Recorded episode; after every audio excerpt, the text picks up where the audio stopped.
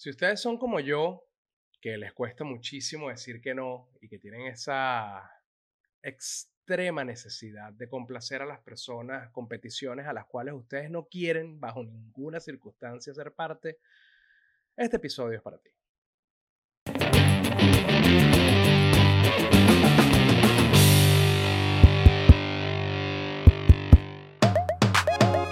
Buenos días, buenas tardes, buenas noches o lo que sea que su reloj esté marcando en este momento. Soy Melanio Escobar y esto que estás viendo y escuchando es estar cansadito de ser yo.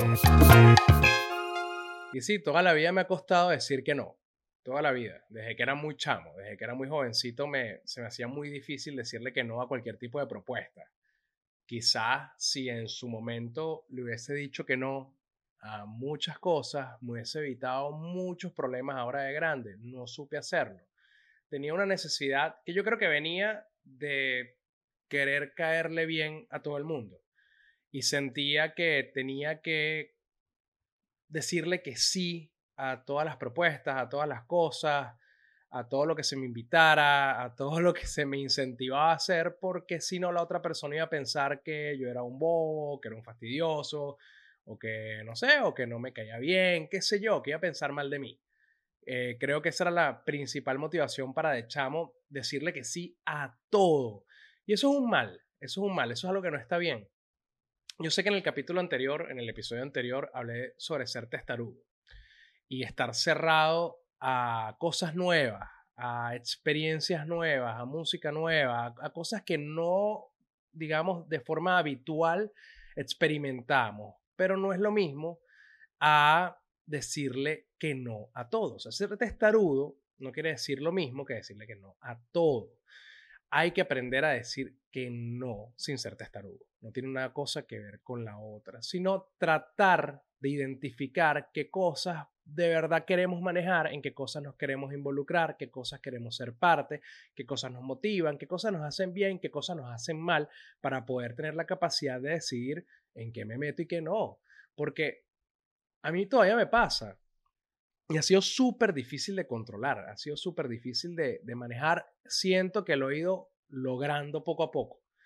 Me que un trabajo que obviamente, como siempre digo, que lo he acompañado en terapia, que lo he hablado con familia, que he buscado como mi círculo de apoyo para superar todas esas trabas, porque al final son trabas que he tenido que ir trabajando con el tiempo. Por ejemplo, el tema del decir que no, que todavía me pasa, que siento que todavía me pasa, que me cuesta decir que no. Poco a poco lo he ido superando. Por ejemplo, les voy a dar varios ejemplos para que, para que se metan una idea. Hoy tenía una charla. esto suena, yo sé que esto es súper privilegiado y, y, y que ladilla también tener que decir que las cosas son privilegiadas, porque mi realidad es mi realidad y la tuya es la tuya y la del otro es el otro. Entonces, bueno, lo que para uno son lo que yo vivo es un privilegio, para otros es nada, para mí es mucho, para mí es mi problema. Y eso es lo que importa ahorita porque les estoy contando mi historia, mi visión de este tipo de cosas. Invitaron para dar una charla. La charla era paga. Ojo. No dije que sí por el pago, que no era malo, pero tampoco es que era lo mejor. Dije que sí por no quedar mal con la insistencia de la persona o la institución que me estaba invitando a dar esta charla. Yo constantemente estoy dando conferencias, charlas, entrevistas, participaciones, insights, muchas cosas dentro de diferentes espectros de la comunicación entre la academia, las artes, las organizaciones de la sociedad civil, medios periodísticos, organizaciones que ayudan a medios, en fin, en ese espectro se mueve la esfera intelectual de la cual soy parte. Y si bien a mí me gusta, me gusta ser, ser de alguna forma partícipe porque me siento reconocido, por otro lado, a veces consume demasiado de mi tiempo. Muchas personas piensan que te invitan a una charla de una hora y eso es simplemente sentarte a hablar. Que como tú sabes del tema, tú te vas a sentar a hablar. Pero no, la verdad es que yo me preparo para dar mis conferencias, para dar mis charlas, para dar cualquier tipo de intervención, porque siempre pienso que si bien la labia y el gamelote es un talento innato en muchas personas, en la cual me incluyo, no es la forma respetuosa de dirigirse a una audiencia que va hacia ti para obtener algún tipo de conocimiento. tienes que prepararte, tienes que repasar terminologías, tienes que repasar números, tienes que repasar un montón de cosas y armar una estructura para que el tiempo que de alguna forma inviertan las personas que te van a ver sea del, de la mayor valía para ellos, que tengan el mayor valor para ellos, que saquen el mayor provecho de esa participación o esa interacción que tienen contigo, que no es algo habitual, que no es algo común, que no es algo que pueden hacer todo el tiempo. Entonces, claro, como requiere respeto, yo me tengo que preparar y una preparación para una charla, inclusive si sea de una hora y manejando el tema y siendo tu, tu área de expertise, requiere muchísimo, requiere muchísimo trabajo de preparación, por lo menos una, por lo menos barato, yo sé que suena poco, pero es, pero es fastidioso, por lo menos unas dos horas de preparación y una media hora antes de la charla repasar las terminologías, repasar más o menos el, hilo conductor con el cual tú quieres dirigir la conversación para que sea el mayor provecho para la audiencia, más la hora de la actividad.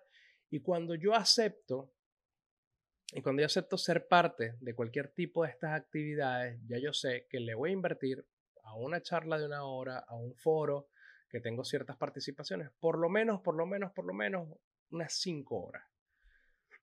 Y unas 5 horas es bastante, es tiempo que se consume dentro de tus obligaciones diarias.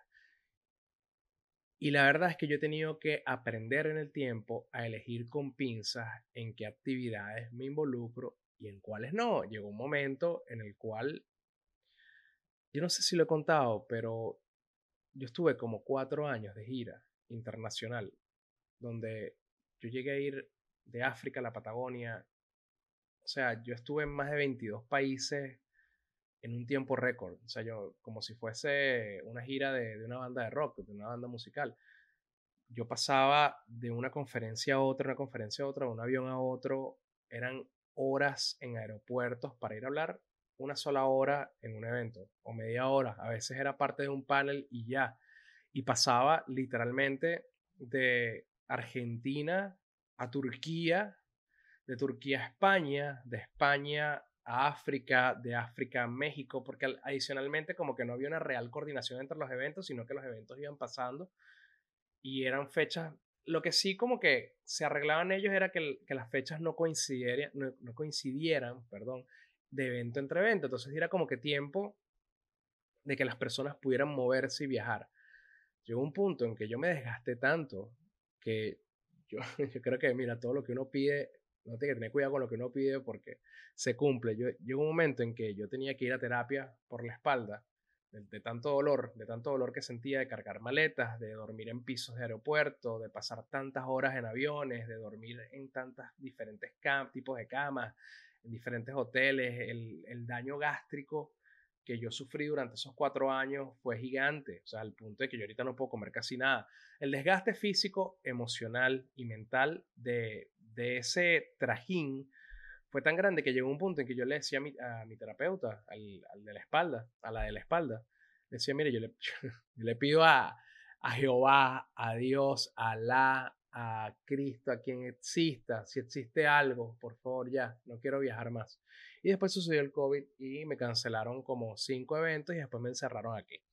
Entonces se me cumplió, uno tiene que tener cuidado con lo que, con lo que uno pide. Pero el, el tema es que de, hecha, de esa experiencia, donde yo le decía que sí a todo, porque me parecía en ese momento no solamente para caerle bien a la gente ni nada por el estilo, sino que en ese momento me parecía particularmente importante que hubiese participación y voces venezolanas en estos eventos donde se discutían temas de libertad de expresión, temas de represión eh, gubernamental, temas de activismo. Yo sentía que era importante que participaran venezolanos y si la invitación me la daban a mí, buenísimo. Igualito yo dentro de esos espacios siempre intenté de incluir a muchas otras personas que, bueno, muchos de ellos podrán dar fe de, de todos los espacios que traté de abrirles y de todos los espacios que se abrieron.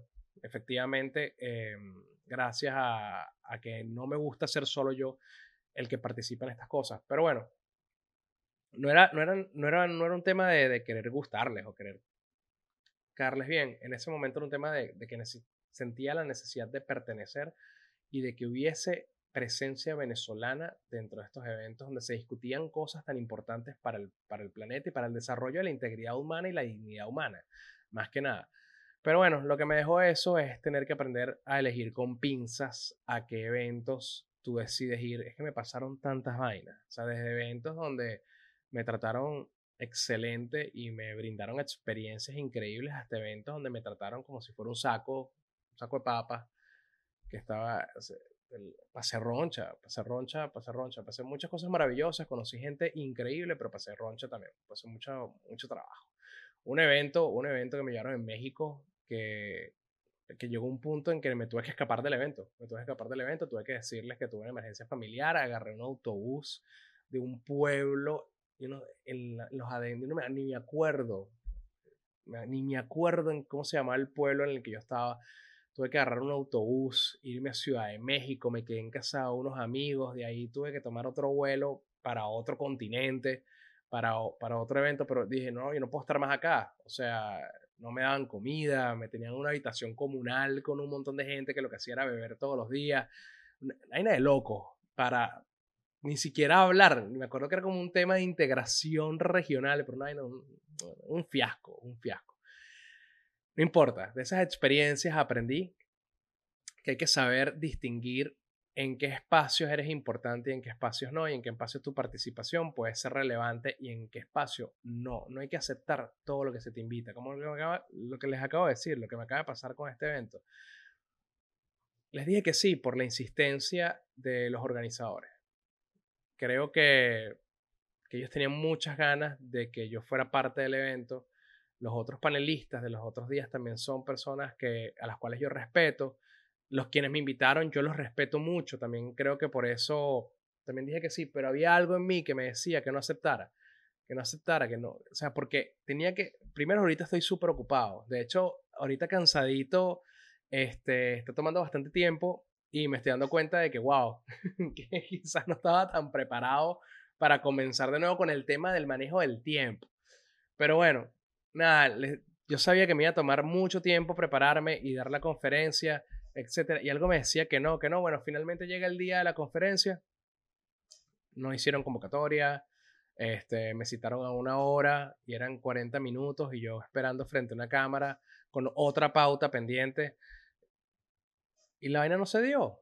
Y la vaina no yo sabía. Y yo sabía. Entonces, esto fue un recordatorio de que tenemos que aprender a decir que no en los momentos adecuados, saber identificar esos factores que tú dices, mira, hay una vaina que es súper real.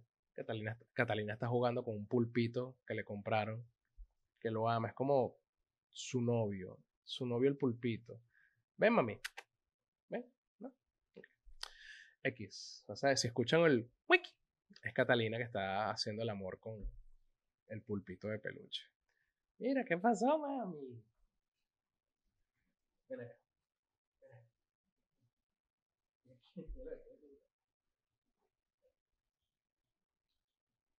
Saludos a la gente aquí. Hola, soy Catalina. Soy Catalina. Mira, todo esto, todo lo que, todo lo, todo en mi interior, todo en mi mente, todo en mi corazón me decía que dijera que no y debe haber dicho que no. Y bueno, la actividad salió terrible. Entonces ahora quieren repautar y no tengo muchas ganas. Y me lo tengo que recordar porque el tiempo es súper valioso. Una de las cosas tú aprendes también en los Estados Unidos, donde te pagan 15 dólares la hora, cuando te pagan muy bien, es que el tiempo vale. Y que el tiempo vale mucho más que el dinero. Y que uno tiene que dedicar su tiempo a las cosas importantes siempre y cuando tengas cubiertas las necesidades de tu vida. Si ya tú hiciste el dinero que necesitas, si ya tú estás metiéndole plata al ahorro, si ya tú... ¿Qué te pasa? ¿Qué te pasa? Si ya tú... Mira, yo se lo voy a decir ya. El momento Catalina. ¿Qué pasó, mami? El momento Catalina. Aquí la tengo en las piernas. De vez en cuando van a verle los ojitos ahí asomados. Bájate, mami.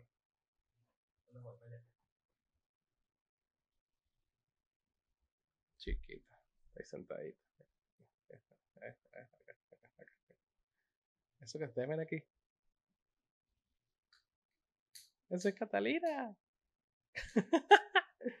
Yo tripeo demasiado con Catalina. Miren, yo creo que es importante. Y decirle que no, no es solamente las invitaciones. Es decirle que no a cosas que realmente no quieres hacer. Una de las cosas que interfería muchísimo con la convivencia familiar acá eran las expectativas que tenía mi pareja por sobre las cosas que yo debía hacer dentro del hogar. Eso fue un problema. Eso fue una cosa que me cargaba a mí y que causaba roces entre los dos. Y al principio yo sentía que sí, que era mi obligación atender muchas cosas que realmente no eran, que realmente no lo eran. Y, y quizás yo sentía esa obligación porque mi trabajo se hace desde casa. Mucho de mi trabajo, hay cosas que tienen que ser fuera, pero la mayoría del trabajo actualmente, gracias a todo el tema con el COVID y el home office, etcétera, todo empezó como a mutar a que fuera en casa. Y eso me hacía sentir a mí que yo tenía que ser el que, el que lavara todos los platos todos los días, el que recogiera toda la casa, el que barriera, el que pasara coleto, porque yo estaba en la casa y ella tenía que salir a trabajar. Y si bien yo tengo la consideración de que su trabajo es más exigente físicamente y que también tiene su, su carga emocional y que tiene su carga de estrés y que tiene todo lo que conlleva un trabajo formal, la casa es de los dos. Aquí vivimos los dos, aquí ensuciamos los dos. Entonces yo, para no tener que lavar todo, que hacer todo yo, que cocinar todos los días yo, que hacer todo yo, tengo que irme de la casa. O sea, tengo que contratar una oficina, tengo que contratar un coworking, tengo que irme para otro lado para justificar que yo no tengo tiempo de hacer esto o que no lo quiero hacer en este momento. No tiene sentido. Entonces yo tengo que gastar dinero para, de alguna forma, librarme de lo que debería ser un trabajo compartido. Fue hasta que yo entendí, que yo internalicé que esto me está causando mucho estrés, que el, trabajo de la casa, que la carga de la casa era demasiado para mí solo, que lo conversamos en pareja, que lo, que lo discutimos de una manera adulta, tratando de buscar soluciones para dividirnos las tareas del hogar y buscar una dinámica que nos funcionara a los dos y aprender a decir que sobre todo que no, fue que empezaron a mejorar las cosas y que mi estadía en la casa se hiciera más agradable, se hiciera menos pesada, que el trabajo fuera más compartido. Esto no quiere decir que ahora yo no hago nada, para nada. Sigo lavando platos, sigo cocinando, sigo recogiendo, no sé, arreglando la cama, haciendo la cama, recogiendo los juguetes de Alicia, qué sé yo, paseando a Catalina, limpiando, qué sé. Pero ella también. Ahora el trabajo es compartido quizás no es a la misma medida porque yo tengo la consideración y se entiende como pareja que alguien, uno de los dos, no tiene la capacidad física de estar en el sitio para hacerlo en el momento. Pero tenemos la capacidad como pareja de entender que en algún momento del día se pueden hacer las cosas, que no tiene que ser justo cuando ella está en el trabajo y cuando yo estoy aquí trabajando, por ejemplo no estoy grabando cansadito. O sea, yo no puedo estar aquí grabando y entonces lavando la ropa, entonces arreglando la cama al mismo tiempo. No tiene porque no funciona. Entonces, aprender a decir que no nos ha ayudado muchísimo como pareja y eso funciona muchísimo para cualquier tipo de relación. Las hace más sanas. Porque cuando tú haces cosas que no quieres hacer, que no te hacen feliz, que de alguna forma te fastidian, te... Ojo, estoy separando la pereza y las malcriadeces. Estoy hablando de manera lo más objetiva posible de cosas que realmente te afectan. Cuando tú aprendes a decir que no en cualquier tipo de relación, y eso inclusive en la laboral, las cosas fluyen mejor y son más sanas y te hacen mucho más feliz y, y tú vives la vida mucho más tranquilo. Decir que sí a todo, lo que te hace es mucho más vulnerable, lo que te hace es estar a la merced de la maldad del otro, la verdad. Y sin darse cuenta a veces las personas abusan, abusan de, de esa disposición o de esa sobredisposición que a veces podemos tener de decirle que sí a todo. Las personas abusan y eso es una realidad. Hay personas que no tienen consideración con el otro y que inclusive conscientemente saben que se están aprovechando y como tú no les dices que no y como tú lo que haces es decir que sí, ellos se van a aprovechar y van a tomar ventaja de eso.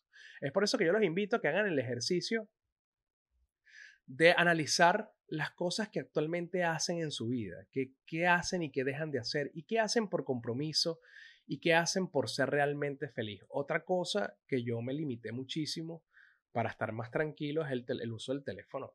El uso del teléfono a mí me parece absurdo. Yo estoy súper pro de la tecnología y me encanta. Yo tengo dos teléfonos, increíble y me encanta que mis hijos tengan teléfono y estar en comunicación con ellos y me encanta poder mandar stickers, me encanta todo lo que tiene que ver con la tecnología, chévere.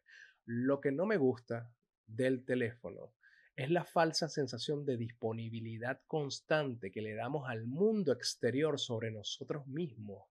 ¿Qué es eso que una persona te puede escribir a las 12 de la noche pidiéndote algo de trabajo? Joda. Va a cagar. Tranca. No, estás loco ¿Estás loco? ¿Cómo tú me vas a escribir a mí a las 12 de la noche a WhatsApp? Preguntándome, qué sé yo de qué tra... No, brother. Espérate a las 9 de la mañana. A menos que el mundo se esté cayendo y de esa pregunta dependa la vida de alguien. No hay motivo alguno para que tú a mí me escribas a la medianoche un tema de trabajo o que me mandes correos a las 2 de la mañana con temas de trabajo. No, para no lo voy a abrir, no lo voy a leer, no, no te voy a responder y te voy a dejar en visto la mayor cantidad del tiempo posible. Si ya yo vi, leí y vi que no es una urgencia que no, y que, alguien, que nada depende, ¿sabes? Que la vida de nadie depende de que yo responda. Esa es otra cosa que yo he tenido que aprender a decir que no, a la disponibilidad. No, no estoy disponible, no puedo atenderte, no, no tengo tiempo para una videollamada, no tengo tiempo para una llamada. Dime lo que me tengas que decir, mándamelo en un mensaje, yo lo leo. Si requiero mayor información, yo te llamo a ti, no hay problema. Esas son actitudes que uno tiene que empezar a, implementar para un poco más de tranquilidad mental, porque cuando yo estaba disponible todo el tiempo por el celular, a veces no dormía del estrés, porque me escribían, y entonces estaba el grupo de periodistas, estaba el grupo de medios de comunicación, estaba el grupo de no sé qué, y entonces, y ahorita pasó algo, y fulano dijo esto en televisión, y tenemos que organizar, no, brother, ¿qué, qué, vas a hacer? ¿Qué, ¿Qué cambio vas a hacer tú a las 2 de la mañana con respecto a cualquier cosa que pueda estar pasando? Es realmente innecesario, porque los cambios reales en los panoramas de la vida no suceden de un minuto para otro, nada va a cambiar porque envíes un tweet a las 12 de la noche, a las 9 de la mañana. Quizás tienes más resonancia a las 9 de la mañana que, que enviar a las 12 de la noche cuando la gente ya está dormida. Ese es el tipo de cosas, hay que saber identificar qué es realmente provechoso para ti. Eso lo aprendí muchísimo con el tema de, de las protestas y Venezuela y estar conectado 24/7 al punto de desgastarme física y emocionalmente. Me di cuenta de que el mundo sigue caminando y miren todas las cosas que están pasando ahorita en Venezuela después de todo ese desgaste que vivimos en 2014, 15, 16, 17, 18, 19. Mira todas las cosas que hemos atravesado y mira cómo está Venezuela ahora. Realmente hizo algún cambio ese super tweet que tuviste que mandar o esa super reunión que tuviste a las 12 de la noche por esa táctica y esa cosa que tenías que hacer para contrarrestar aquella otra cosa? Quizás sí, quizás no.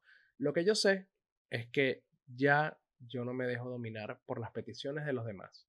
No me dejo dominar por el tiempo de los demás. Pero sobre todas las cosas, no me dejo dominar por las expectativas de los demás. No me importa.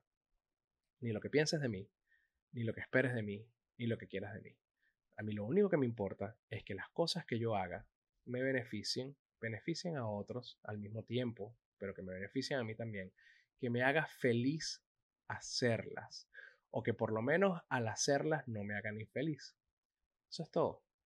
Bueno muchachos, esto es otro cansadito de ser yo. Sepan identificar qué cosas les hacen feliz. No pierdan el tiempo con cosas que no quieran hacer.